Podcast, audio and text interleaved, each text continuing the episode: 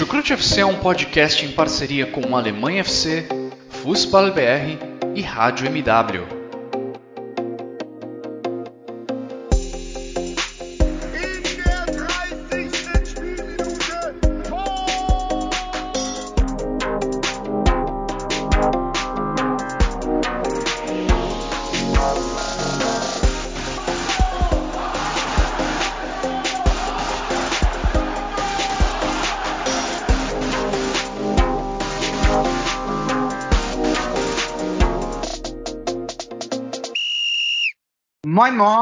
Moin! Hallo! Servus!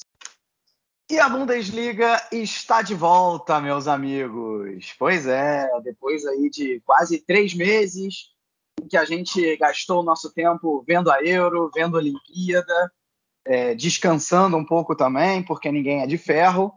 A nossa amadíssima Bundesliga finalmente está de volta. Eu já estava ansiosíssimo para essa volta depois aí também da gente ter feito alguns podcasts guia, né? Se você ainda não ouviu, tem lá duas partes com que a gente chamou aí de um guia da Bundesliga, que a gente passou time a time, né? falando aí das expectativas, do que, do que cada time pode entregar nessa temporada. Agora a gente vai, claro, falar da primeira rodada da Bundesliga. Então, me apresentando, sou o Vitor Lederman. E não tem como a gente deixar de falar também, é, já vou até introduzir esse tema antes da gente, antes de eu apresentar meus dois companheiros, é 15 de agosto de 2021, um dia triste para o futebol alemão e por que não um dia triste para o futebol mundial, o dia em que perdemos Gerd Miller, né, o cara aí que, olha, para muita gente aqui na Alemanha é, é o maior alemão de todos os tempos né, no, no futebol. Né? Tem uma, uma discussão aberta é, e saudável entre quem seria o grande, o grande futebolista alemão de todos os tempos, entre Franz Beckenbauer e Gerd Miller. E hoje a gente acabou perdendo justamente um desses dois, o, o Gerd Miller, que já vinha lutando aí contra, contra o Alzheimer há muito tempo, já há mais de cinco anos, já estava aí numa, numa chamada casa de repouso é, próxima a Munique, é, já praticamente não, não respondia a estímulos, né? Já muito debilitado.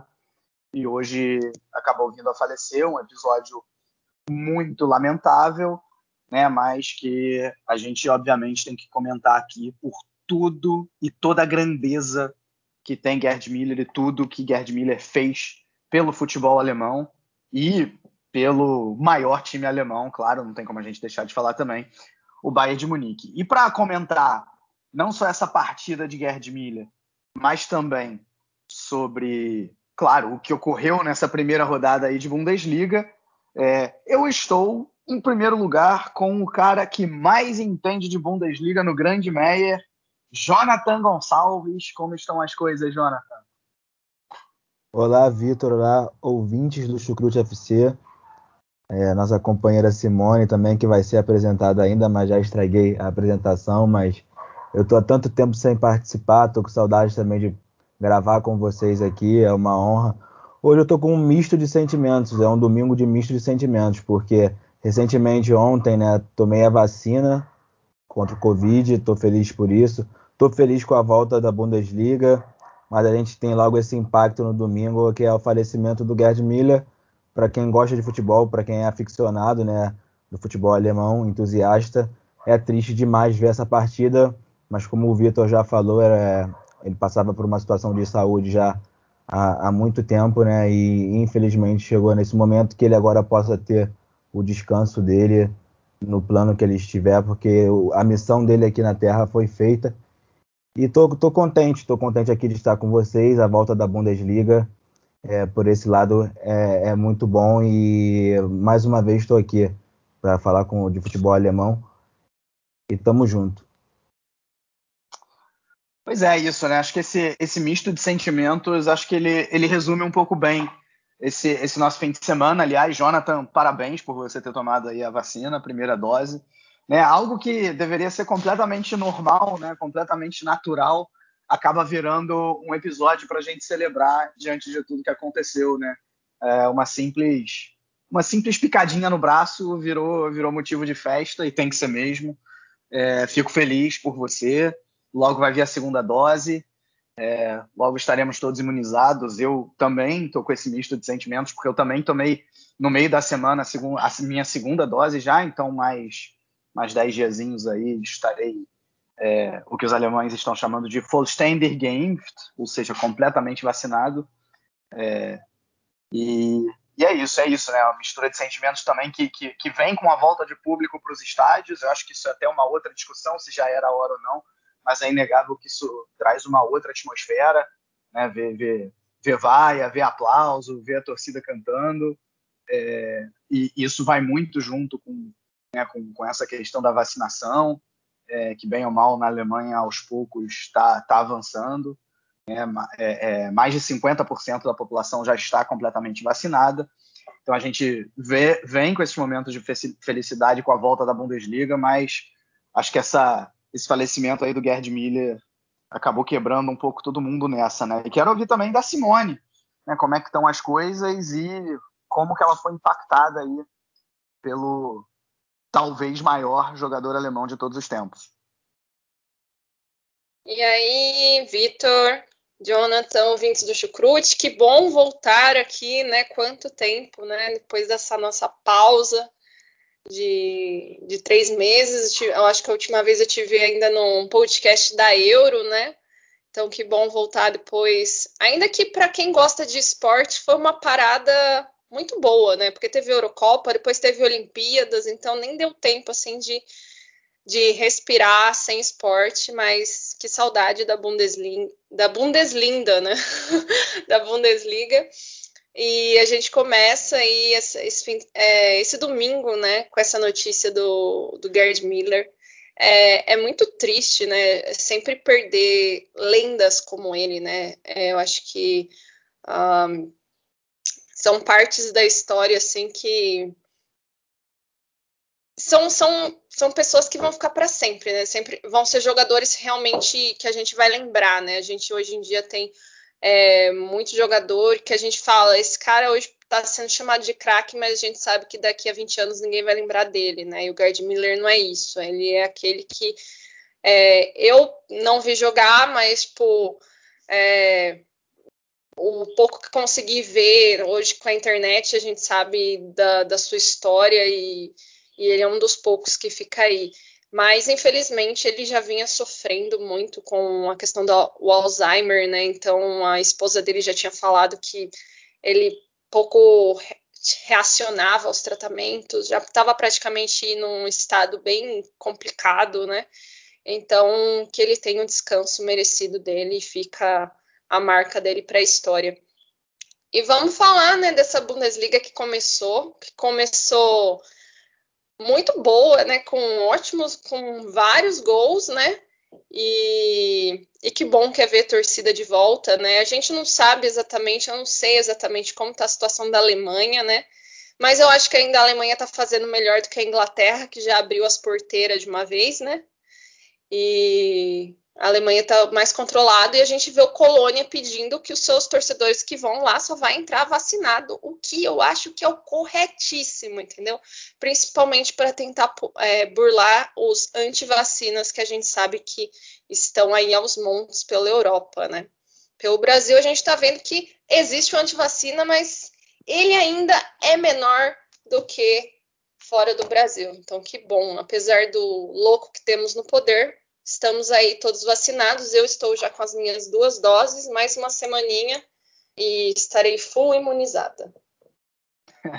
excelente, Simone, excelente. Só pegando o teu gancho e aí até explicando melhor essa questão dos torcedores, é, nenhum estádio na Alemanha está com 100% da sua capacidade ocupada.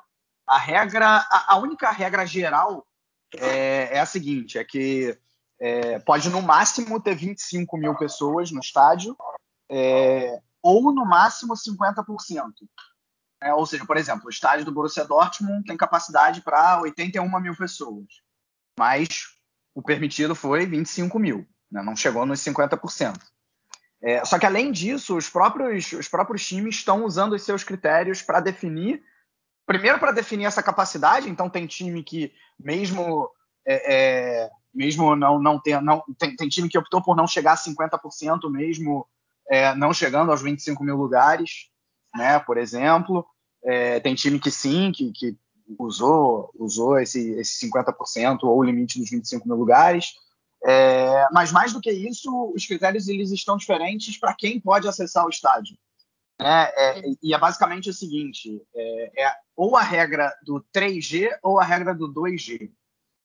É, a regra do 2G é geimpft ou genesen, ou seja, os vacinados, quando eu digo vacinados é obviamente com as duas doses, ou quem se curou do coronavírus, se não me engano, há menos de seis meses. Né? Só esses podem entrar. É, e a ideia, e são, são três times que, que adotaram essa postura nessa primeira rodada, o Borussia Dortmund e o Colônia, eu sei que estão entre eles. É, a ideia é justamente incentivar os torcedores a se vacinarem, né? É, porque para esses casos não serve o teste negativo. Ou seja, mesmo que você tenha um teste negativo, você não entra no estádio. Você tem que estar vacinado, porque basicamente hoje a população toda, quem quer, já está podendo se vacinar.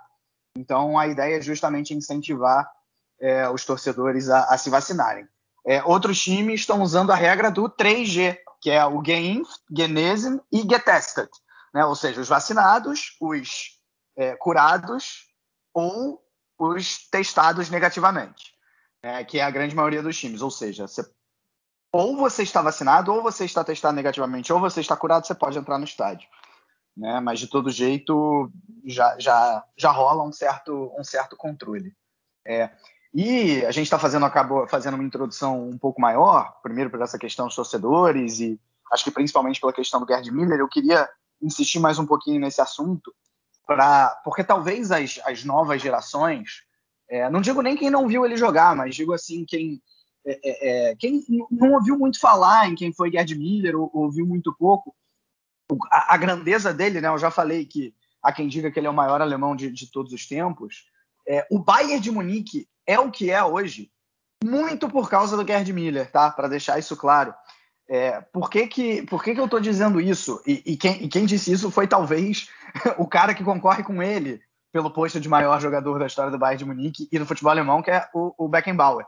O Beckenbauer disse que o Miller é o jogador mais importante da história do Bayern, porque no momento em que o Bayern ainda era um time é, que disputava ali com os outros para ver quem seria o maior da Alemanha, chegou até a, no início ali da, da, da, era Bundesliga jogar a segunda divisão. É, o, ou seja, o Bayern ainda era um time que brigava pelo seu espaço dentro da Alemanha, que surge a geração de Beckenbauer e Gerd Müller. E o, o Gerd Müller fez simplesmente é, 368 gols uh, na, na Bundesliga. É, ele, além disso, ele é, por média, ele é o cara com a melhor média dentro da UEFA Champions League. Ele até 2006 ele era o maior artilheiro da história das Copas, até ser ultrapassado pelo Ronaldo, que depois seria ultrapassado pelo Close, que depois seria ultrapassado pela nossa rainha Marta.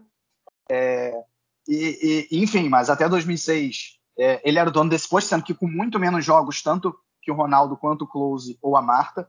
Né? Ele, ele tem 13 gols em Copas do Mundo em coisa de, agora não sei exatamente, coisa de 16 jogos, né? Muito menos. Ele, ele, numa época em que a Copa do Mundo tinha só seis jogos, ele fez 10 gols na Copa de 70.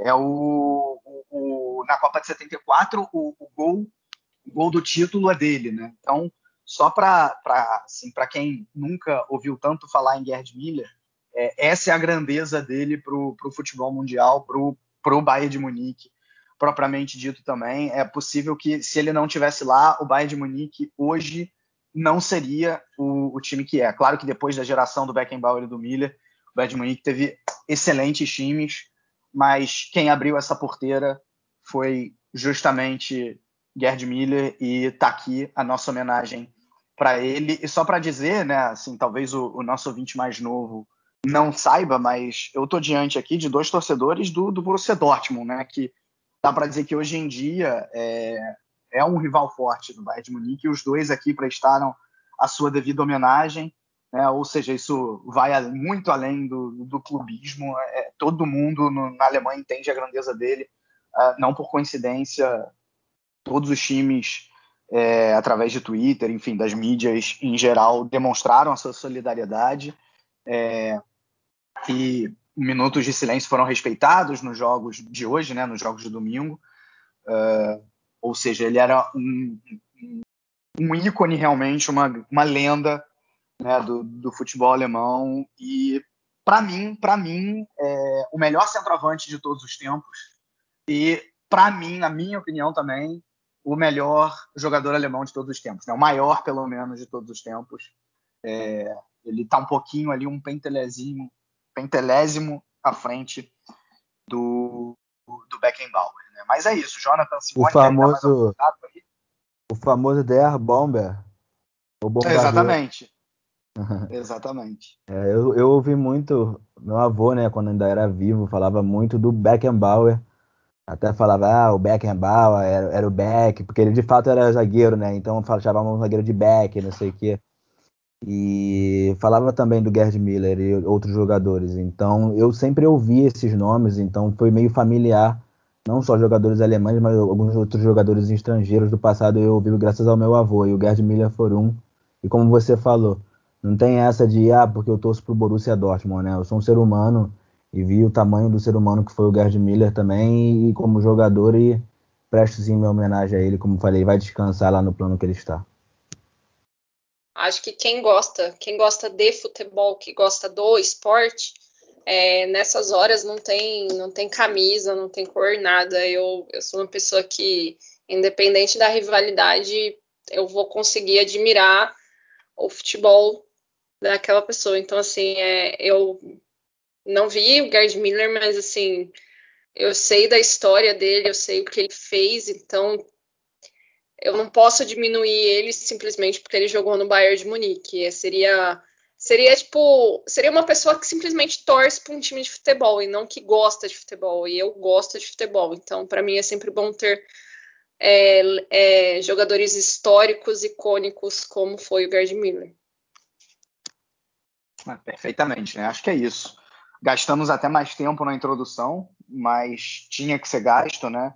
É, talvez até o episódio de hoje fique um pouco mais longo por conta disso, mas é, certamente Gerd Miller merece, né? Aliás, ele merecia um, um, episódio inteiro só, só sobre ele. Quem sabe aí a gente faça nos próximos dias ou nas próximas semanas, mas por hoje, por hoje é isso. Está aqui a nossa, o nosso tributo a esse monstro que foi Gerd Miller e que infelizmente hoje nos deixou. Bom, dito tudo isso, vamos então agora falar realmente dentro de campo do que foi essa primeira rodada da Bundesliga. Bom, vamos começar então com o time em que Gerd Miller fez história, né? O Bayern de Munique, que abriu essa Bundesliga lá no Borussia Park contra o Borussia Mönchengladbach, é, num jogo que acabou sendo, acho que aos olhos de quem estava vendo, um jogo interessante, né? Com acho que com, com várias fases diferentes, com domínios diferentes de quem, de quem estava no comando, né? É, acho que o Gladbach começou melhor, aí o Bayern conseguiu igualar depois as coisas, e aí no final o Gladbach voltou a, a ser melhor. E acho que no final esse resultado de um a um é, acabou expressando bem o que, o que foi a partida. Né? É, Lewandowski já deixou dele, né? Aí na, na briga na briga pela artilharia ele já, já, já deixou dele, mas a gente obviamente vai falar. O Haaland também não ficou para trás e fez dois também. Né? Mas de todo jeito ele, ele já começou bem. O Lewandowski empatou o jogo depois de uma cobrança de escanteio do Kimmich, ou seja, já veio também a, a primeira assistência do, do Kimmich. Antes, o Borussia Mönchengladbach tinha aberto o placar com o Alessandro e Plea. É, no segundo tempo, além de grandes defesas de Anzoma, que praticamente foi uma muralha aí, repetindo as boas atuações da Euro, o placar permaneceu em 1 a 1. Jonathan, você esperava um Bayern de Munique, digamos, mais confuso, mais desorganizado e com dificuldades contra o Borussia Mönchengladbach? Ou pelo histórico do, do time da Baviera contra os Potros recente, né? Um histórico realmente de dificuldades. Esse placar aí, ou mesmo esse desempenho, tá dentro do esperado. Tá dentro do esperado mesmo. Eu esperava isso aí mesmo, porque o Bayern na pré-temporada com o Nagelsmann não demonstrou nada demais, né? O treinador aí não conseguiu nem a, nenhuma vitória, né? Se não me engano, nos amistosos da equipe da equipe bávara. E eu sabia que não teria missão fácil lá no Borussia Park. O Borussia Mönchengladbach sempre cresce contra eles e não foi diferente.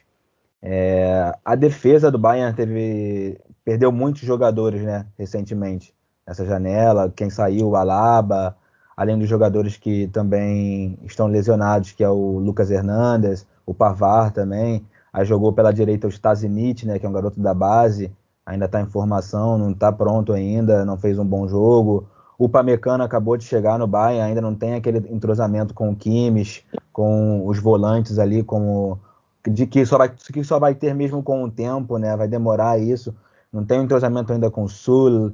O, o Afonso Davis falhou feio no primeiro no, no gol do Gladbach, né? No, no caso que antes mesmo de fazer o, o, gol, o Gladbach teve uma grande chance com o Stindl e quase fez o, o, gol. O Stindl foi um pouco travado na hora do chute e o Neuer fez uma fácil defesa, mas era uma bola ali que ele saiu de frente para o Neuer e talvez poderia ter feito aquele gol ali. Aí eu até pensei, né? O, o Mönchengladbach poderia ter feito 2 a 0 muito rápido no Bayern, mas não fez e custou caro depois, no fim das contas, um empate. Mas o Davis errou no lance do gol e mostra ainda as, as, dificuldades que o Bayern tem né, nessa defesa. O Nagelsmann ainda não, não conseguiu fazer essa equipe jogar de, da forma que ele quer. Eu acho que ele só vai conseguir mesmo com o tempo.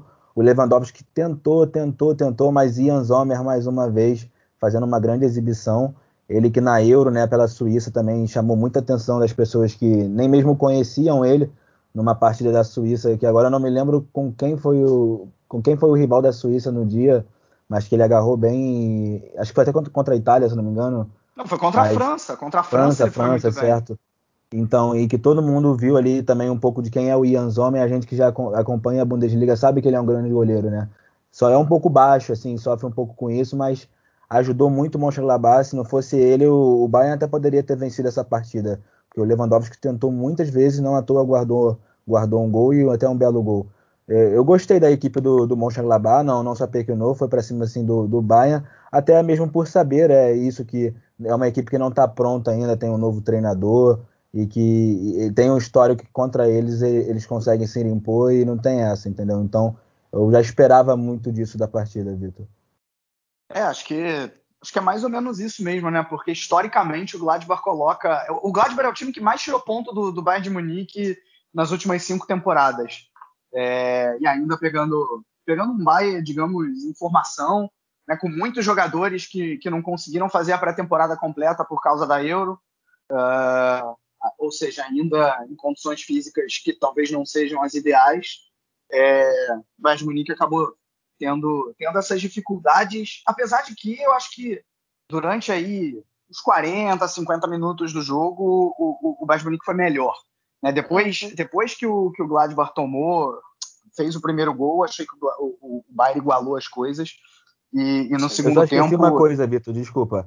Teve Diga. uma grande chance do Marcos Churran que ele perdeu, que era muito, era uma chance muito fácil de ser feita, mas é aquilo, né? É meio difícil de falar. Eu poderia falar, eu faria, mas é, é, é complicado. Eu acho que por essa questão da Eurocopa mesmo pesou, né? O jogador às vezes não está na forma ideal ainda. Não sei se você viu esse lance que ele perdeu um gol, que ali poderia também botar o Mönchengladbach na frente, estava empatado o jogo em 1 a 1 ainda. É, isso foi, foi no final já, justamente no momento em que o Gladbach recupera mais o controle do jogo. Né? É... E Simone, é, qual, qual foi aí tua visão sobre, sobre esse jogo de abertura da, da Bundesliga? Eu acho que é legal sempre a gente pensar que, né, principalmente em temporada que a gente tem campeonato no meio do ano, campeonato de seleções, né? É, times assim que. Na, times europeus, na grande maioria, sempre tem pelo menos um jogador que vai para uma seleção, né? Então a gente já tem aí o período de treinamento bem. já fica em déficit, né? E e aí a volta, e aí vem também com a questão que os dois clubes mudaram de treinador, né? É, o Bayern com o Nagelsmann e o Gladbach com o Ad Ruther. Então, assim, já vem aí tempo de criar uma nova, a gente pode falar uma filosofia, né? O, um método de treinamento já muda completamente. Então, é o mês de pré-temporada é muito curto, né? Mas eu achei um jogo muito, muito divertido, um jogo com bastante intensidade. Eu acho que o Mönchengladbach conseguiu começar melhor, né? Começou melhor. É, você via até o, um Bayern um pouco afobado, né? Sendo pressionado pelo Mönchengladbach, tanto que o Mönchengladbach conseguiu sair com o gol do Plea logo lá no, nos primeiros 20, 30 minutos. É mais ou menos isso. E, mas depois o Bayern de Munique conseguiu é, se equilibrar a partida, né? Conseguiu encontrar o empate. E, e, no segundo tempo foi muito mais incisivo. O, o Bayern de Munique voltou muito mais incisivo. Acabou batendo, como vocês falaram, com, com o Sommer, né? Tipo, fez uma baita partida. Ele é um grande goleiro, às vezes ele tem um, uns, uns escorregões um pouco catastróficos, mas na grande maioria ele ele está sempre lá, ele defende bem. É, né, ele fez uma ótima. É um dos jogadores da Bundesliga que estavam na Euro que fez uma baita Euro, a gente pode falar isso. E realmente, assim, ele ele estava ali. O Lewandowski teve pesadelo com ele, provavelmente, porque era incrível, ele chutava e o Sommer estava lá, o Lewandowski era um daqueles jogadores que eu gosto, porque ele fica puto, entendeu? Ele já fez mil gols, mas o cara tá lá, ele quer continuar fazendo, então ele fica puto que ele perdeu. É, se percebe, eu percebi duas coisas assim, eu acho que primeiro é, a, o Nagelsmann vai demorar um pouco para encontrar essa estabilidade na defesa do, do Bayern, principalmente pela questão de ter novos jogadores, ter, uma, ter tido uma mudança, né? Saiu o Alaba e o Boateng, que eram peças que estavam aí há tantos anos, né? Então, tipo, é, eram lideranças lá atrás, né? Então muda muito isso. Então, é de criar esse equilíbrio com as peças que se tem hoje, né? Quando voltar o, a ter um Lucas Hernandes, o Pavar, o Pamecano, o Sully, né?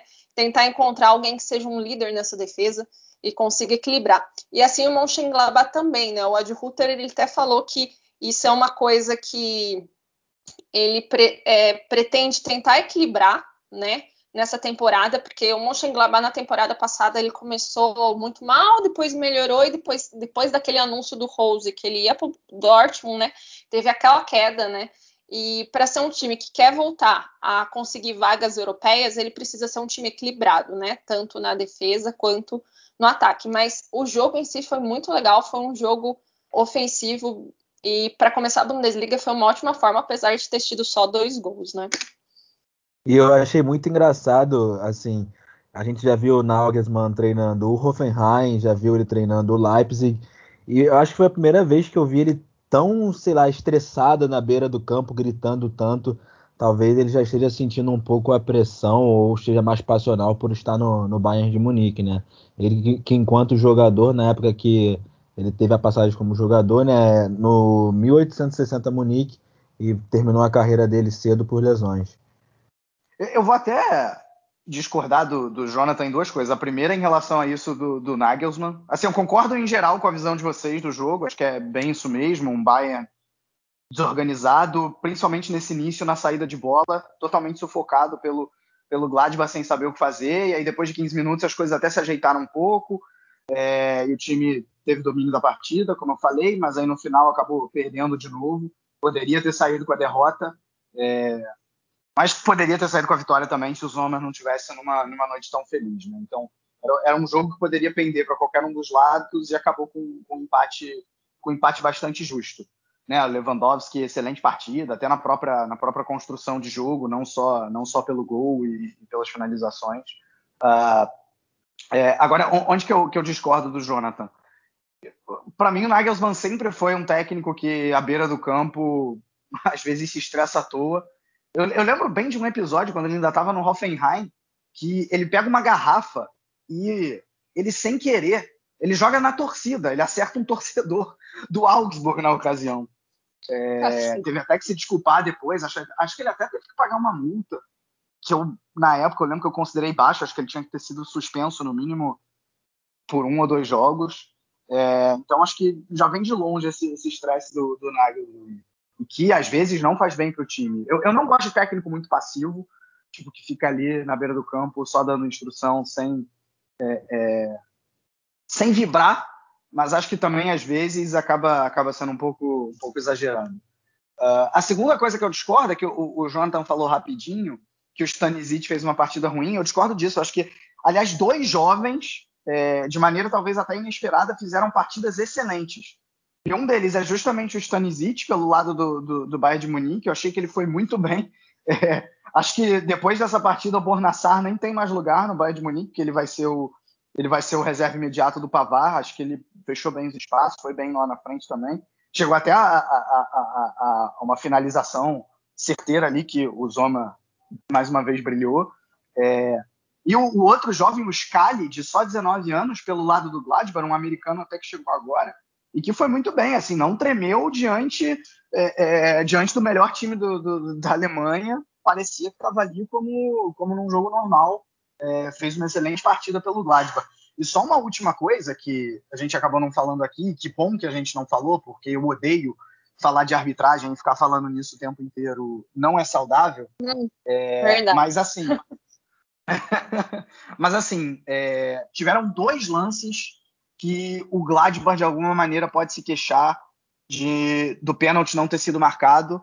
É, no uhum. geral, inclusive, a impressão foi essa na Alemanha. Eu peguei as manchetes dos jornais depois, a, a manchete, acho que foi do Der Spiegel, falava assim: é, Sommer salva o, o, Gladbach e a arbitragem salva o Bayern de Munique. É, talvez tenha sido um pouco exagerado, até por tudo que a gente comentou aqui, que o placar ter sido justo, a gente entrou muito mais nas coisas do campo do que na arbitragem, que é o que eu valorizo mais.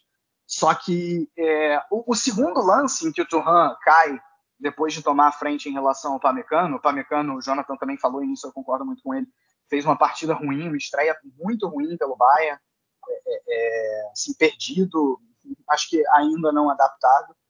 E nesse segundo lance, eu acho que não foi pênalti, acho que ele, ele espera o contato e cai. Mas o primeiro lance, eu acho que poderia ter sido marcado sim, é, e no geral a impressão foi essa. O próprio Goretzka disse.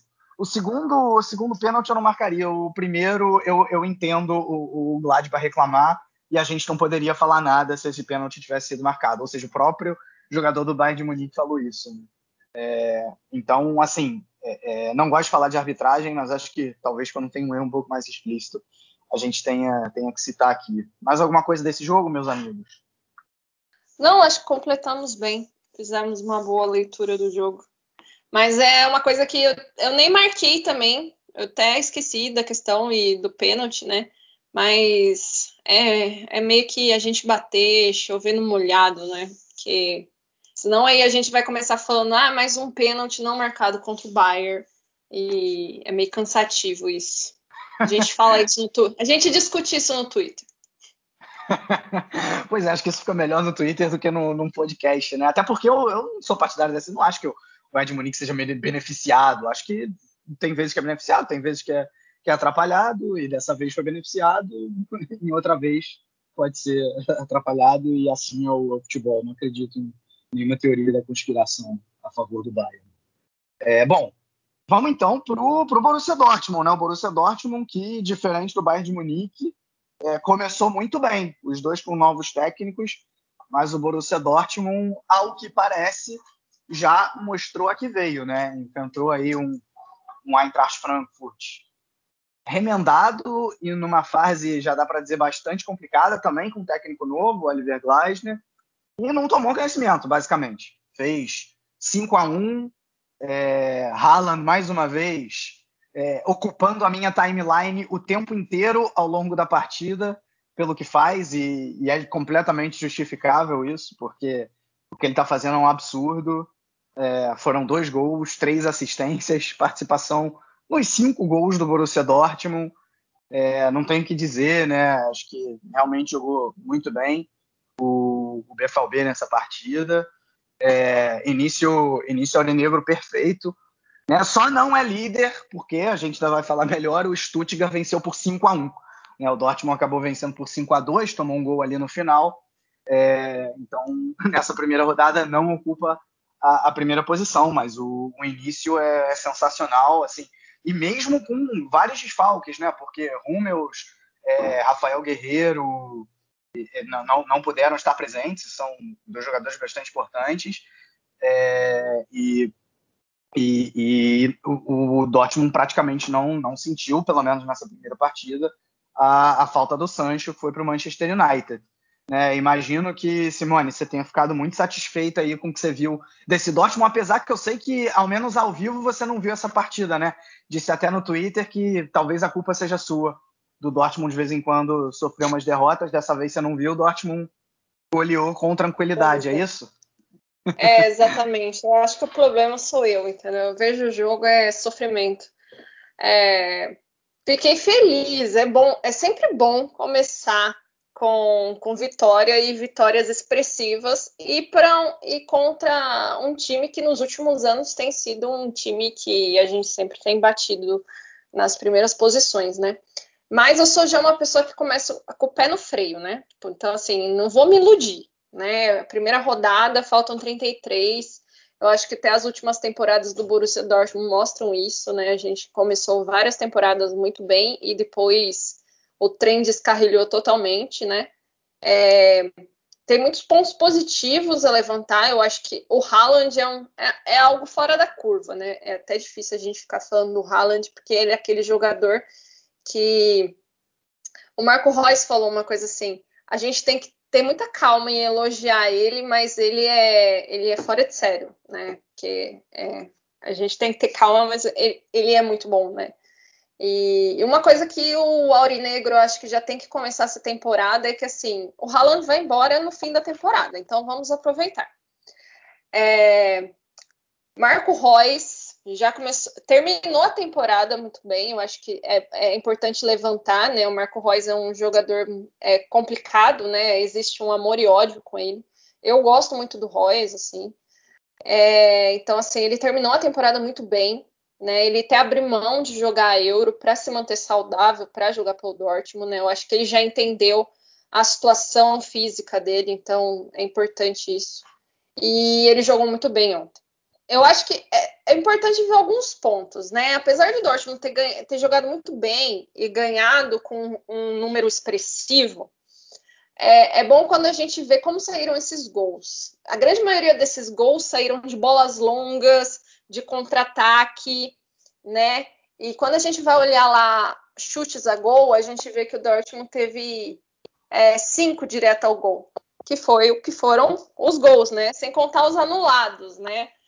E, e apesar disso, ainda é, teve certas dificuldades de, de criar mesmo e levar, levar a bola até a área adversária, né? Então acabou que esses gols acabaram saindo desse contra-ataque, muito também pela deficiência da defesa do Frankfurt, né? A defesa do Frankfurt que já vinha, o Frankfurt vem para uma, uma, reformulação até um pouco complicada, né? Porque ficou muitos anos, ficou algumas boas temporadas com a de Ruther, né? E agora ele saiu e vem um novo treinador, perdeu algumas peças e vem de uma eliminação da Pocal, né? Vem para uma, uma, eliminação da Pocal para um time de terceira divisão. É, já veio com uma defesa sendo questionada e a defesa contra o Borussia Dortmund foi muito frágil, né? O Haaland dançou em cima da defesa do Frankfurt e, e, o primeiro gol do Frankfurt saiu de um gol contra, né? O ataque nem conseguiu, foi, um gol contra do Paslak, né? E o primeiro tempo foi muito bem. É, o Dortmund conseguiu controlar a posse de bola, ainda que não tenha criado tantas chances, conseguiu fazer os gols nessas bolas longas. Veio o segundo tempo, manteve esse controle, o Frankfurt até tentou reagir, mas o Frankfurt vai ter um grande trabalho nessa, nessa temporada. Eu acho que vai ser uma reconstrução um pouco mais complexa. Mas conseguiu ainda achar um gol lá do Haug, gente, que o Haug que saiu do Milan, foi um gol de ex meu. Tinha muita esperança do Haug no Milan, mas infelizmente não foi bem usado. Acabou que ele foi para o Frankfurt. Espero que ele tenha chance lá. Mas eu espero, eu ainda vou dar algum tempo para esse Borussia Dortmund. Quando o Vitor falou, né, tem, tem muitas ainda jogadores, né, o Hummels não jogou, a gente jogou com uma, com uma zaga remendada, né, o Borussia Dortmund que não contrata zagueiro, né? Tô esperando para contratar um zagueiro. Então, e essas laterais, as laterais do Borussia Dortmund são realmente um problema e ficou muito mascarado ontem por causa do resultado. Mas se a gente pegar, tirar esse resultado do Borussia Dortmund de 5 a 1 e olhar para as laterais, a gente vai ver que o Borussia Dortmund vai ter um grande problema se não reparar até o dia 31 de agosto em trazer alguém para os lados. É um ponto interessante esse que você colocou das laterais, porque realmente acho que das quatro posições, das quatro posições não, né? Das duas laterais e sei lá, dos quatro eventuais jogadores que você possa ter, né? Paslak, Munier, Schultz e Rafael Guerreiro, acho que o único que você realmente consegue confiar é, é o Rafael Guerreiro, que Rafael Guerreiro. É, que talvez seja top 5 aí da, da Europa nessa posição.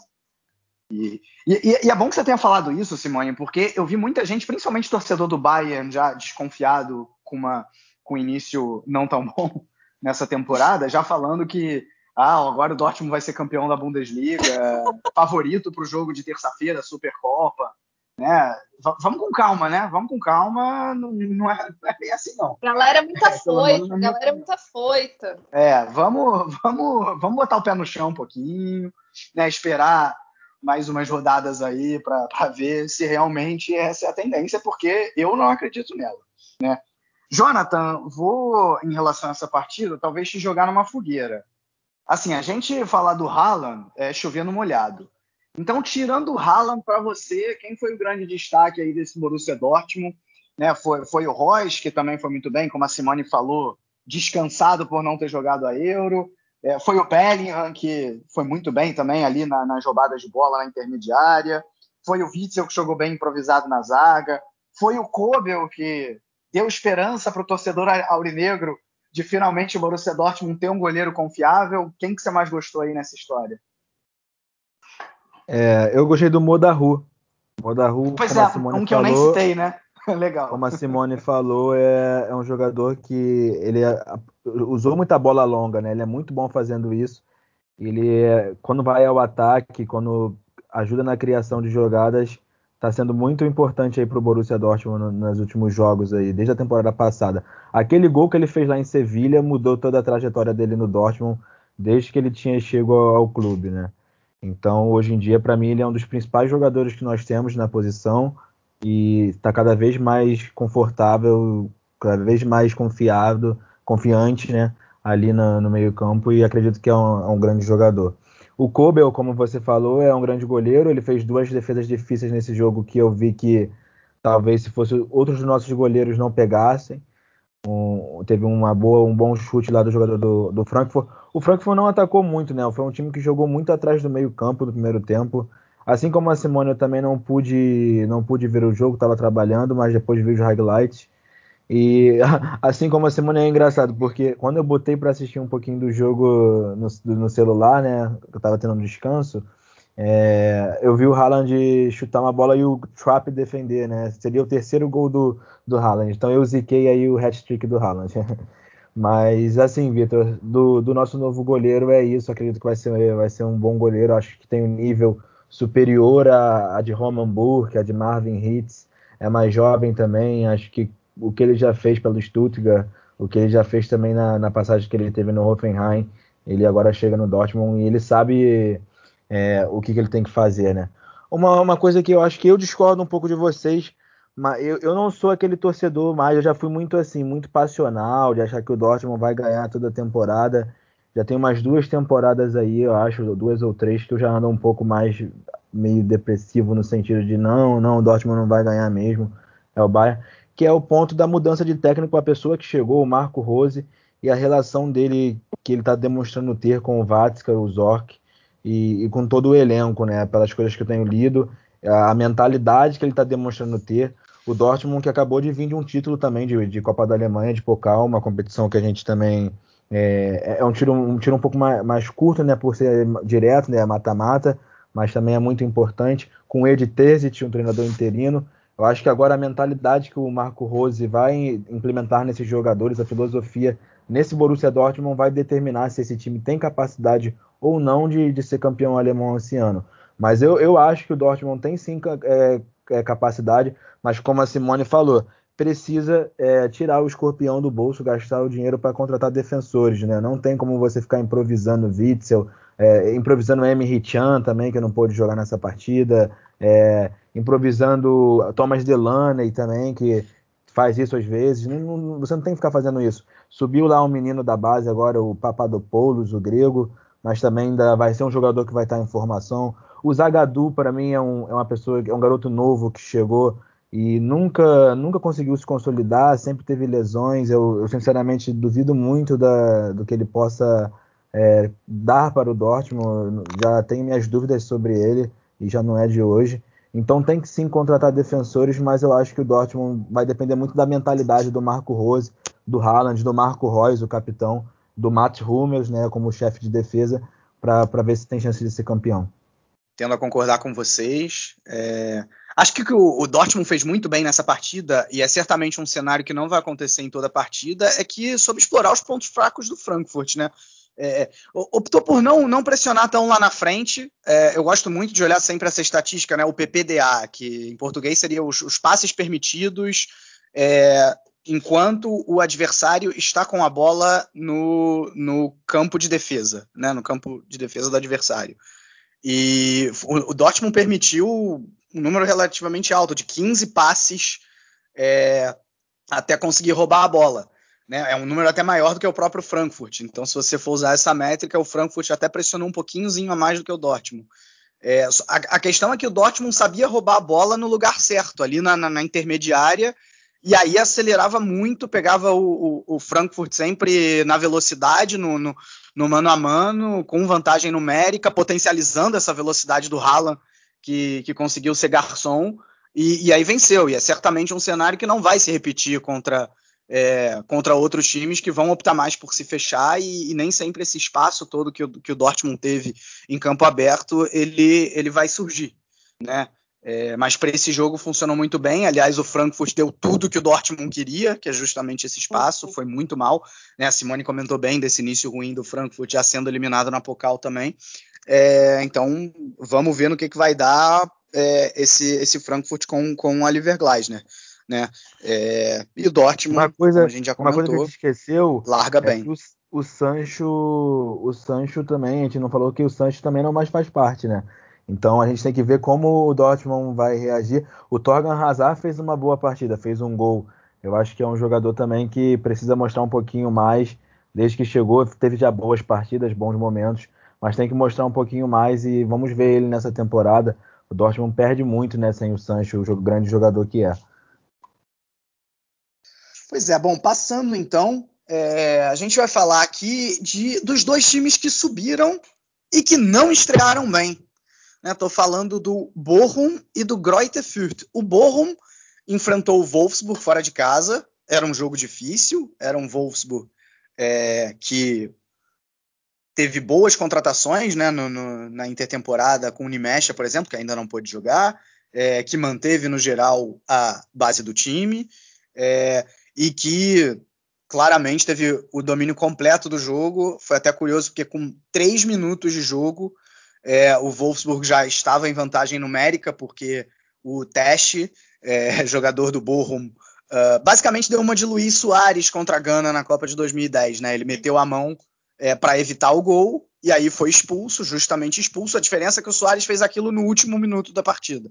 O teste fez no, com três minutos de jogo, do, o, o Wolfsburg, mesmo que perdesse o pênalti, ainda teria 87 de vantagem numérica contra um time mais fraco para conseguir o gol. E foi o que acabou acontecendo, né? O Weghorst perde o pênalti, mais coisa de 10 minutos depois, ele, numa jogada bem a la Weghorst, ele segura a bola dentro da área muito, muito bem, né? De costas para o gol, gira e finaliza como um autêntico finalizador, abre o placar, o Wolfsburg mantém a, a superioridade, né, sem, sem grandes dificuldades, podia tranquilamente ter feito 2-3. É, o Riemann, goleiro do Bochum, até se destaca, teve bola na trave.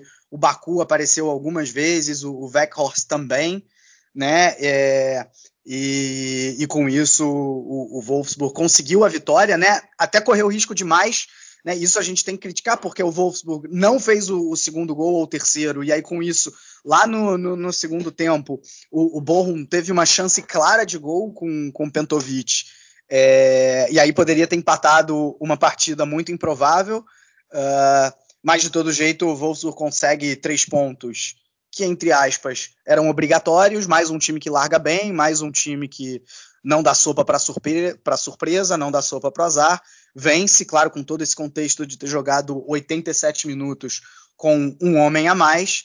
É, e, e, o Borrom, que o seu técnico depois disse até que estava satisfeito com o desempenho do time. É, acho que ele deu uma certa viajada, mas há de se entender também essa, é, o fato de ter jogado com um a menos. É, começa aí, volta para a Bundesliga depois de 11 temporadas com derrota. E não só o Bochum que subiu e perdeu, tivemos também o Greuther Fürth.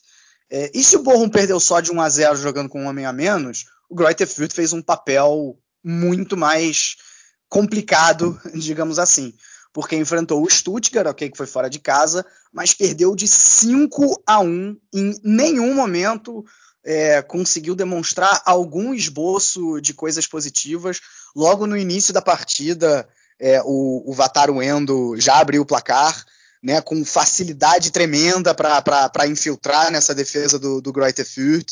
Uh, depois, mais uma vez aí, apareceu o brilho de um lateral esquerdo que a gente viu muito na outra temporada combinar com Kaladzic, né? Eu tô falando do Borna Souza, o quanto que a gente não viu de cruzamento dele pro Kaladzic, o Kaladzic fazer de cabeça. Dessa vez, Kaladzic não estava lá, porque testou positivo para Covid, mas quem estava lá era o zagueiro Kempf, né? Que nas bolas paradas, nos cruzamentos do Borna Souza, uh, conseguiu colocar para dentro. Né? Então, o, o, Stuttgart conseguindo fazer gol das mais diversas maneiras, seja na bola parada, seja no tradicional cruzamento do Borna Souza, seja é, envolvendo a defesa adversária, acabou fazendo 5 a 1 é, a torcida já cantando o famoso olê, olê, olê, líder, líder, né? Se a gente fosse traduzir para o português, é, porque o Stuttgart nesse momento é o líder, é, faz no mínimo o que dele se espera, né? Que é vencer um time que acabou de subir. Realmente foi, foi muito bem. O, o Stuttgart, mesmo com desfalques, né? Do, do, do próprio Kaladzic, que eu já citei, do, do Mangalá, né? Do, do Silas, ex-Vamanguituca, atual Mvumpa, é, também não, ainda está machucado, né? Então, três jogadores importantes para a equipe.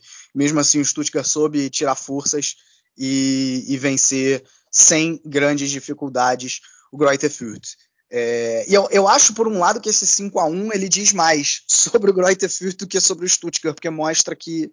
Mostra não, mas dá amostras de que o Greuther Fürth vai ser um time que não vai conseguir muito é, competir em alto nível nessa primeira divisão, né? Porque assim, o Stuttgart é um bom time, é, fez boa campanha na temporada passada, mas não é nenhum bicho-papão. Em nenhum momento o Greuther Fürth pareceu que ia de alguma maneira se, se igualar. Né? Então já jogo aí para vocês. É, Jonathan, uh, você vê realmente o Borrom e o Greuther Fürth como candidatíssimos ao rebaixamento e essa primeira rodada prova isso?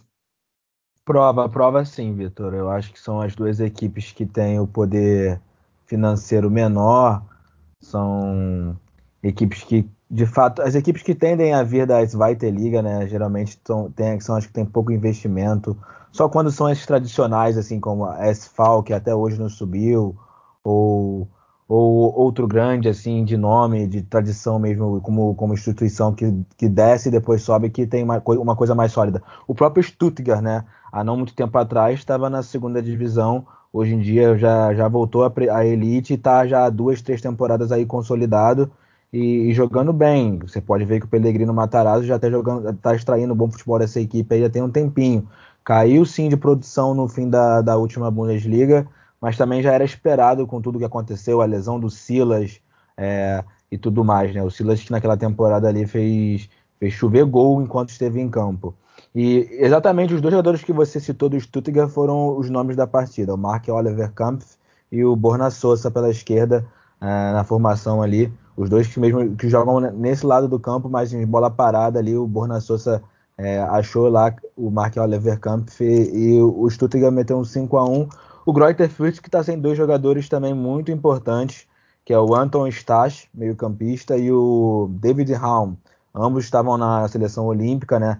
Também antes jogaram também o, o europeu, foram campeões do europeu sub-21 e que vão agregar muito nessa equipe aí quando, quando voltarem, né? Estão tendo as, as, férias um pouquinho mais longas, justamente por ter jogado essas competições pela seleção da Alemanha. é, tanto olímpica como a, a seleção sub-21 também. E no jogo do, do Bochum, do Bochum, né, é, o goleiro Manuel Riemann, ele foi um Ian Sommer do Bochum, né, ele agarrou muito e se não fosse ele, o Wolfsburg também teria feito mais gol. Concordo com você que ele é, faltou eficiência mesmo do Wolfsburg em, em, ampliar esse placar, mas muito se passa pelo Manuel Riemann. E, e, e, o jogador de campo do Bochum que foi melhor para mim foi o Elvis Rechebekai. Ele que é ex-jogador do, do Wolfsburg, né? na verdade é jogador do Wolfsburg, Wolfsburg e está emprestado para o Bochum. E para mim ele foi o melhor jogador ali do, do Bochum em campo. É, esses os pontos que eu tenho sobre essas partidas. É, eu acho que o grande ponto é que nem quando você falou que o treinador do Bochum achou que o resultado foi, né, até bom. Eu acho que vai muito pela questão de ter chegado na Bundesliga e ter tomado só um gol do, do dos Lobos, né? O, o Wolfsburg é, chutou 12 vezes a gol. É, como o Jonathan falou, o goleiro do Bochum foi, foi muito bem. Então, assim, é, é, sair com o resultado assim, né? 1 a 0 perdeu, perdeu, mas perdeu só de um, entendeu? Então, assim, eu acho que essa, são dois times, né? O Borrom e o Furt, é, que até mais, até mais o Furt, deu para perceber isso, vai sentir muito a diferença de a diferença de jogo, de velocidade da Bundesliga 2 para a Bundesliga, né? É, vai acabar sentindo essa diferença o Furt já deixou bem claro que ele vai ter essa, que ele vai ter essa, essa deficiência. A, a, gente percebeu a deficiência defensiva deles. O Stuttgart fez simplesmente três gols de cabeça, ou seja, tipo, os zagueiros simplesmente não subiam, não tinha, não tinha cobertura, não, não tinha marcação. É, é um time que sofreu mesmo, assim, é, do, é, não tinha nenhuma conexão à defesa do Furt. Então, assim, o Stuttgart estava é, se divertindo e não fez mais, mais, gol porque não quis, né? Foram 15 chutes a gol, então, tipo assim, contra 4 do Furt, né? Então, assim, é, é, já deixou um time que, assim, vai penar, vai penar para ficar na primeira divisão, né? Não sei como vai ser. Ano passado a gente teve o Schalke, que desde a rodada 1 se estabeleceu lá na zona de rebaixamento e caiu, né? Vamos ver como o Furt vai ao longo das próximas rodadas se ele vai ser um time que vai ficar dançando lá na, na zona de rebaixamento ou se ele vai falar, ó, vim aqui a passeio e é isso aí. Né? Eu espero que ele consiga alguns resultados, né? Porque é um time que conseguiu subir. É sempre legal ver essas equipes dando dor de cabeça para os times da que ficam normalmente na, na Bundesliga, né? Já no caso do. E o Stuttgart, né, que fez um bom jogo ainda. O Stuttgart ainda é um time que também, a, a, temporada passada, parecia que ia, né, e depois ficou lá no meio da tabela, só só dando um passeio, né? Eu espero, eu espero que o Stuttgart consiga se crescer nessa temporada e ao longo dos das próximas temporadas recompor como o grande time que é, né? Aí no caso dos Lobos e do Borrom, eu acho que ainda os Lobos têm essa construção com, com o Van Bommel, né, de criar um jogo, né, e teve aquela, aquele episódio da Pocal, né, da questão da substituição, eu, ne, eu, ne, eu confesso que eu nem vi se deu depois alguma coisa, né, do erro ainda ainda tá rolando ainda vamos ver o que o ainda está em análise né? É, é. É, isso é isso ainda está em análise então mas ao que tudo indica é, ao que tudo indica, eles, eles não, não vão seguir na Pocal, vão perder essa vaga para o Price Minster. Tá? Pois bem, né? Por um erro, por um erro infantil, né? É, eu confesso que eu, eu, desconfio um pouco do trabalho do Van Bommel, né? Mas vai que, né? E tá. Alguém quer comentar alguma coisa?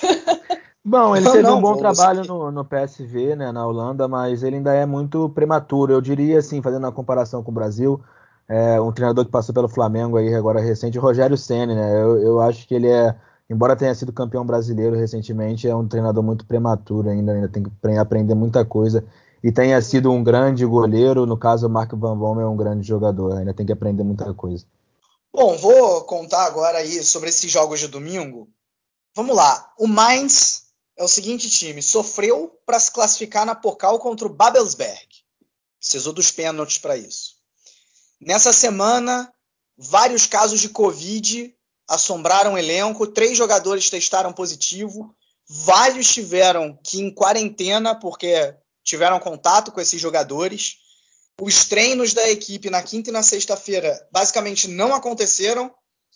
É, no final, até conseguiu mandar o time só com profissionais a campo, mas num banco de reservas, cinco jogadores da base tiveram ali que completar o elenco. É, jogadores importantes não puderam jogar, né? Santos Juste, Onisivo, Cort, Salai. Ou seja, um Mainz completamente remendado, enfrentando um time forte, é, é, que foi vice-campeão na temporada passada, e foi lá e ganhou desse time vice-campeão, ganhou do RB Leipzig por 1 a 0, fazendo um jogo bastante consistente. Diante disso, Simone, o que aconteceu com o Leipzig? Olha, eu confesso que eu comecei a ver esse jogo e eu tava assistindo o jogo pelo OneFootball, né? E tava com narração do, do Dudu, Monsanto e comentários do Gerd Wenzel. O Gerd Wenzel falou assim: qualquer resultado que não seja a vitória do Leipzig é algo estranho. E nos primeiros minutos, o, Ma o Mainz simplesmente pressionando o Leipzig, empurrando o Leipzig para a zona defensiva dele, não deixando o Leipzig sair e marcando o gol. Eu falei, acho que hoje ou é um começo muito promissor, né?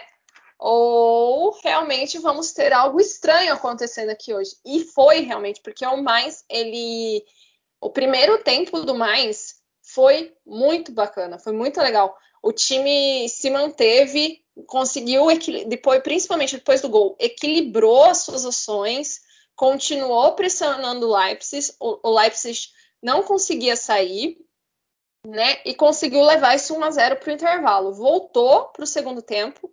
O Leipzig ainda tentou reagir, é, o Leipzig agora tem o André Silva, mas o André Silva ele não é um atacante que ele vai buscar a bola. Ele precisa que a bola chegue até ele. Se a bola não chega, ele fica desaparecido. E foi o que aconteceu. Você não viu o André Silva, porque a bola não chegava nele, né? O, o Leipzig já está com um problema que o Sabitzer não jogou, não foi escalado, porque já está essa história que ele quer sair do clube. E tudo indica que é para o Bayern de Munique, né? Então. Não, não, ele entrou sim, Simone. Ele entrou na partida sim. Ele entrou, mas ele não foi, não começou como titular, né? Ah, sim, sim. Exato, então ele já começou bancando, porque ele já deixou claro que ele quer sair, né? Que ele quer sair do Leipzig. E tudo indica que ele vai para o Bayern. Então, assim, já é uma peça, já é mais uma peça que o Leipzig perde, apesar do Leipzig conseguir fazer mercados muito interessantes, né? Traz peças, traz jogadores que normalmente as pessoas não conhecem, mas são jogadores jovens e com perfis que encaixam muito no, no perfil do, do clube, né? Mas aí também vem com a construção com um novo treinador, né? E aí a gente vê que vai ter muito trabalho, né? Dele tentar colocar a nova metodologia dele, porque nesse primeiro jogo o Leipzig foi engolido, ele foi pressionado, ele não conseguiu criar chances de gol, mas realmente, apesar de todos os problemas, de, todos, de estar totalmente remendado, fez um baita jogo, foi um grande resultado, o mais que traz o treinador que salvou mais no final da temporada passada, né? E já começa muito bem. Foi, foi muito legal ver esse jogo assim. Eu fiquei bem assim, fez gente, cadê o Leipzig? Leipzig ele não é, não conseguiu sair da pressão do mais. Isso foi é, foi um jogo assim guerreiro do mais, né? Porque é um time remendado. Pois é, Jonathan. É... A Simone falou muito do Leipzig. Queria que você falasse agora pelo lado do Mainz. Assim, vamos lembrar o seguinte, né? O Mainz é um time que já na, na, última temporada terminou muito bem, fez um senhor segundo turno sob o comando do Bosch Venson. É, e parece que ele conhece muito bem esse time, né? Porque mesmo todo remendado, ele conseguiu vencer um dos times mais difíceis, que foi o Leipzig. Né? O que, é que esse Mainz fez de tão certo hoje? Então, Vitor, eu acho que o Bois Venson realmente conheceu bem os jogadores que ele tem. E a confiança né, é algo muito importante. O, o capitão de hoje foi o Moussa Niakate, o autor do gol, o zagueiro já que eles não estão com o Daniel Brozinski no momento, se eu não me engano, lesionado, né? E o mais é, tá mostrando que é uma equipe já tá, sei lá, 10, 11 temporadas na Bundesliga, né? Já é muito tempo e tá querendo cada vez mais se manter ali e quem sabe até não voos maiores, né? Eu não acho que tenha elenco para isso, mas acho que tenha bons nomes como o meu xará, né? Só muda a pronúncia, o Jonathan Bukart, que, que jogou também a, o Euro Sub-21, um atacante ali, que, que fez uma boa partida, assim como o sul-coreano já é Sung Lee. E então acho que esses jogadores também da base que estão aparecendo vão ser bem aproveitados, além dos remanescentes Stefan Bell e Alexander Hack na defesa, o goleiro também Robin Zentner. É um mais que carece de jogadores, mas está apostando na base e, e, vai ter que ter essa confiança em si, na, no, que é a equipe aí com o Bois Svensson, para ter em mente que tem que ficar na primeira divisão, né? Que eu acho que é o grande objetivo deles, é, é ficar na primeira divisão. E quem sabe não hoje em dia, né? Uma, uma vaguinha de UEFA Conference League. Há não muitos anos atrás, o Mainz também jogou UEFA Europa League, né? Então, as equipes alemãs sempre tendem a sonhar com essas vagas internacionais. Falamos então aí de, de Mainz e de Leipzig. Passando agora rapidamente aqui por outros jogos dessa rodada, né? Dessa primeira rodada de Bundesliga. É, tivemos o único 0 a 0 da rodada entre Arminia Bielefeld e, e Freiburg. Uh, num jogo em que, pelo lado do Freiburg, o goleiro Flecken foi bem. Só que pelo lado do Bielefeld, o goleiro Ortega, que inclusive é, foi escolhido como quarto goleiro do Low na, na, Euro, né? Ele acabou sendo cortado, mas estava na, na lista inicial é, e foi cobiçado pelo Bayern de Munique para ser o, o, reserva número um do Neuer. Foi muito bem. Ele foi quase tão bem quanto o Zoma. É, o que é difícil, viu? A gente, aliás, a gente já destacando vários goleiros aqui nessa rodada, né? O Zoma, o próprio Neuer foi bem, é, o, o Riemann, que o, que o Jonathan falou do Borrom, e nessa partida é, o Ortega com certeza foi o grande nome. Se não fosse por ele, esse, esse 0 a 0 no placar com certeza não teria acontecido. Então, tanto o Bielefeld quanto o Freiburg conseguem somar aí um pontinho. Né? Além disso, tivemos o jogo entre Union Berlim e Bayer Leverkusen.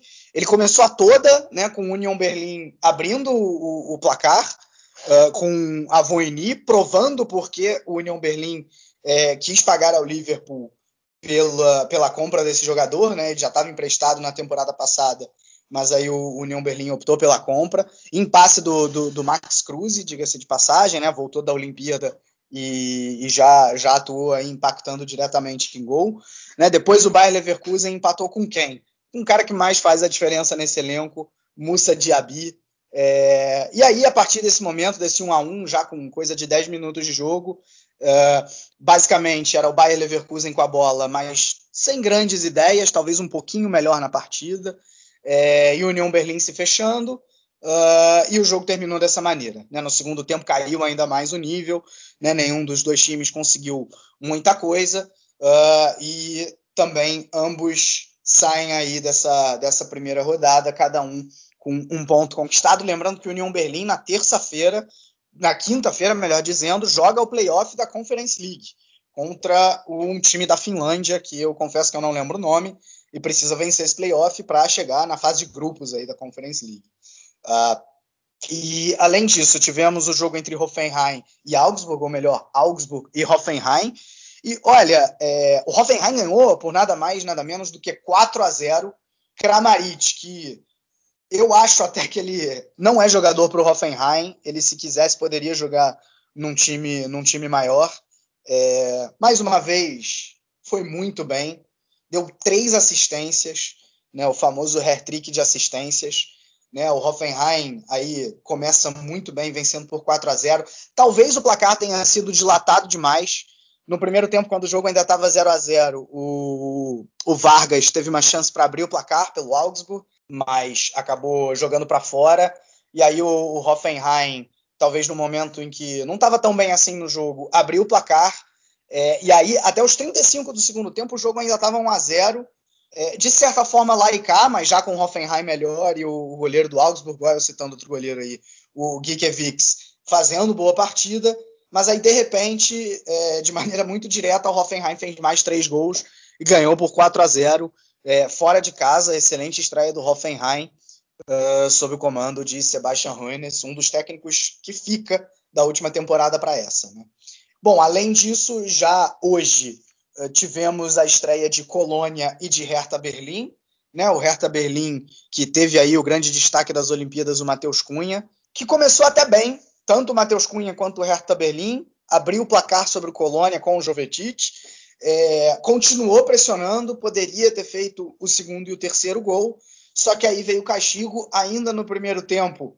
Ele, Anthony Modeste, conseguiu, numa jogada de cabeça, empatar para o Colônia. E aí, no segundo tempo, também dois gols no intervalo muito pequeno, no início ainda do segundo tempo. Florian Kainz, talvez aí o grande nome da partida, fez dois gols, colocou 3 a 1 para o Colônia. Depois disso, o Colônia se fechou e conseguiu garantir os três primeiros pontos. Talvez lembrando aí é, o torcedor do Hertha Berlim que o time, apesar de todo o investimento, é, não vai ter uma temporada fácil, assim como já não foi a última, né? É, porque é inegável que o Hertha Berlim tem um time melhor do que é o do Colônia, mas não conseguiu fazer valer essa superioridade quando teve talvez ali algumas chances para matar o jogo, não matou, né? Então aí o Colônia larga muito bem e o Hertha tem um início talvez abaixo do esperado. Jonathan Simone, algum comentário aí sobre esses jogos? Não, eu acho que o grande ponto de, de que fica agora é so, principalmente sobre o Hertha Berlim e sobre o Bayer Leverkusen, né? O Hertha Berlim que nas últimas temporadas vem fazendo grandes investimentos, mas que dentro de campo não tem surtido efeito, né? E o Leverkusen aí que a gente já espera há algum tempo, né? Que ele melhore, assim, consiga manter um equilíbrio, né? É um time muito irregular aí e começou empatando ainda com o Union, que fez uma baita temporada e que deve. que eu acredito que vai ser uma das boas. continuar sendo uma das boas surpresas dessa Bundesliga. Perfeito. É, bom, então com isso acho que a gente consegue encerrar bem essa análise da primeira rodada aí. Né? Falamos aí de todos os nove jogos da rodada. Falamos também de Gerd Miller, né? Por isso um episódio um pouco mais longo. E a gente ainda não acabou. A gente volta rapidinho para fechar esse episódio falando de segunda divisão e dos destaques da rodada. Bom, segunda divisão, então, quem vai dizer pra gente como é que tá essa segunda divisão aí é o nosso Mister Segunda Bundesliga, Thiago Barbosa. Olá, pessoal do Chucrute FC, que está falando é o Thiago Barbosa, do Bundesliga Brasil 2, falar desta nova temporada da Zweite Liga 2021-2022, que já está na terceira rodada. Lembrando que a Zweite Liga começa sempre três semanas antes da Bundesliga. Então vamos lá o que aconteceu nesta rodada número 3. O São Paulo recebeu o Hamburgo no derby da cidade de Hamburgo e venceu por 3 a 2. No outro jogo que aconteceu na sexta-feira, o Schalke 04 recebeu o Erges Big e ficou no 1 a 1. Já nas partidas do sábado, o Rostenkiel recebeu a sensação Jan Regensburg e a equipe da Baviera venceu por 3 a 0. O Nuremberg recebeu Fortuna Düsseldorf e a equipe bávara venceu por 2 a 0. No Bast Derby, o Sandhausen recebeu o e ficou no empate sem gols. A outra sensação do campeonato, o Dinamo Dresden recebeu o Hannover 96 e venceu por 2 a 0. Já nos jogos de domingo, o Darmstadt recebeu o Ingolstadt e goleou pelo placar de 6 a 1. O Heidenheim recebeu o Hansa Rostock e ficou no 1 a 1. E o Werder Bremen recebeu o Paderborn e foi goleado pelo placar de 4 a 1. A classificação ficou assim: o Jan Regensburg na liderança isolada com 9 pontos, seguido do vice-líder Dinamo Dresden com 7 pontos, e em terceiro o Karlsruhe com 7 pontos. Já na zona de rebaixamento, o Sandhausen é o 16 com 1 ponto, seguido do Ingolstadt e Rostenkiel que não pontuaram neste campeonato. Esse foi o que melhor aconteceu nesta terceira rodada da Svite League. Um grande abraço a todos e até a próxima. Valeu, Thiago. Como sempre, muito informativo aí sobre a segunda divisão. Né? Lembrando que a, a Frauen Bundesliga e futebol feminino ainda não recomeçaram, né? Só começam no dia é, no dia 27 de setembro, uh, ou seja, daqui duas semanas. Então agora a gente pode partir para os destaques. Simone, quem são teus três jogadores? Que os meus três jogadores eu fiquei, bom, gente, eu acho que não tem nem o que dizer, né? Haaland, porque não tem o que fazer, né? O cara meteu dois gols, duas assistências, ainda participou de todos os gols, até os anulados, então assim, não tem o que fazer. O cara é um fenômeno. A Ian Zomer, né, que manteve a boa, o bom ritmo de Eurocopa, defendeu a honra da mãe, da, da mulher, da irmã nesse jogo, a própria honra. Lewandowski teve pesadelos. E fiquei com o Kempf do Stuttgart também, que fez um bom jogo, fez dois gols, né? Então fica aí os meus três jogadores: Haaland, Zomer e Kempf. Já manda também de uma vez o gol da rodada, Simone. Olha, meu gol da rodada, eu vou ficar com o terceiro gol do Hoffenheim, do Rutter, pelo drible que ele deu no goleiro. Vou ficar com esse gol. Mas eu também dou a menção honrosa ao gol do Verghorst, pelo Wolfsburg. Muito justo. Jonathan, manda aí também teu gol da rodada, teus três jogadores de destaque. A Simone foi no meu gol da rodada, no caso, como menção honrosa. honrosa. O gol do Weghorst. Para mim, é o jeito que ele domina tira de três zagueiros ali finaliza no canto do goleiro Riemann, que agarrou muito. É, também a menção honrosa ao Riemann, mas os meus três jogadores de destaque são Borna Sosa, do Stuttgart, Erling Haaland, do Borussia Dortmund e Ian Zomer, do Borussia Mönchengladbach. Perfeito, né? Eu, eu acabei escolhendo também o gol do Weghorst, acho que foi uma rodada pobre em, em gols bonitos, então acho que esse, esse do Weghorst acaba se destacando. É, e meus três jogadores de destaque, é, Haaland e Souza, fui com Jonathan. Meu terceiro é o Kramaric, aí que diferente de vocês, que escolheram de maneira muito justa o Zomer, mas eu acabei ficando aí com o Kramaric. Bom, com isso a gente encerra também esse primeiro episódio. É, espero que vocês tenham gostado, que acompanhem a gente aí nessa nova temporada de Bundesliga, nos ajude aí a divulgar. E é isso. Um grande abraço a todos e tchau!